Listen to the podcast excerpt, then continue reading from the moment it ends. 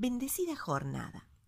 Es llamativo que a través de la historia todos los pueblos y las diferentes culturas han tenido ritos y ceremonias para agradar a Dios, para apaciguar su ira, casi podríamos decir sobornarle. Algunos hasta llegaron a sacrificar a sus hijos o a autoflagelarse. Actualmente hay otras formas de querer quedar bien con Dios. Buscamos cultos espectaculares, grandes ministerios. Nos parece que cuanto más vistosas y llamativas sean las cosas que hacemos en nombre de Dios, será mejor. Pablo en este párrafo de la carta parece ponerse de pie y decir, si fueran necesarios antecedentes excelentes, las más puras ceremonias, la más prestigiosa capacitación, una vida irreprochable, aquí me tienen a mí.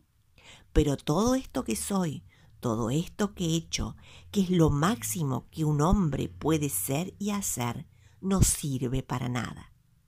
¿Cómo? ¿Qué está diciendo Pablo? Y sigue explicando.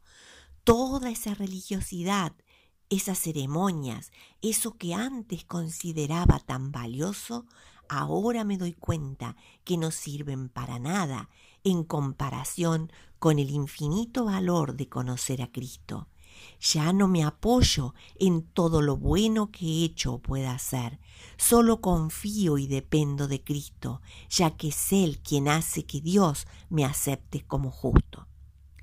Lo increíble es que esto no lo dijo una persona cómoda, irresponsable o inmoral que hacía lo que quería sino por el contrario, era alguien que podía estar muy satisfecho con su vida irreprochable. Pero se daba cuenta que como ser humano era incapaz de hacer algo que lo hiciera quedar bien delante de Dios.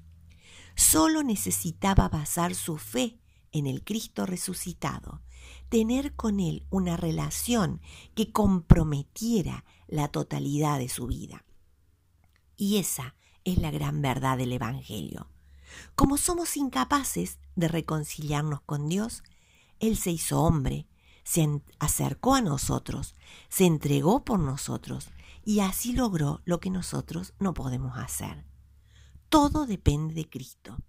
Nunca seremos lo suficientemente buenos para justificarnos delante de Dios y tampoco nunca seremos lo suficientemente malos como para que Él no nos acepte por medio de Jesucristo. Esto parece demasiado bueno para ser cierto, pero así es la justicia y el amor de Dios. Que el Señor les bendiga.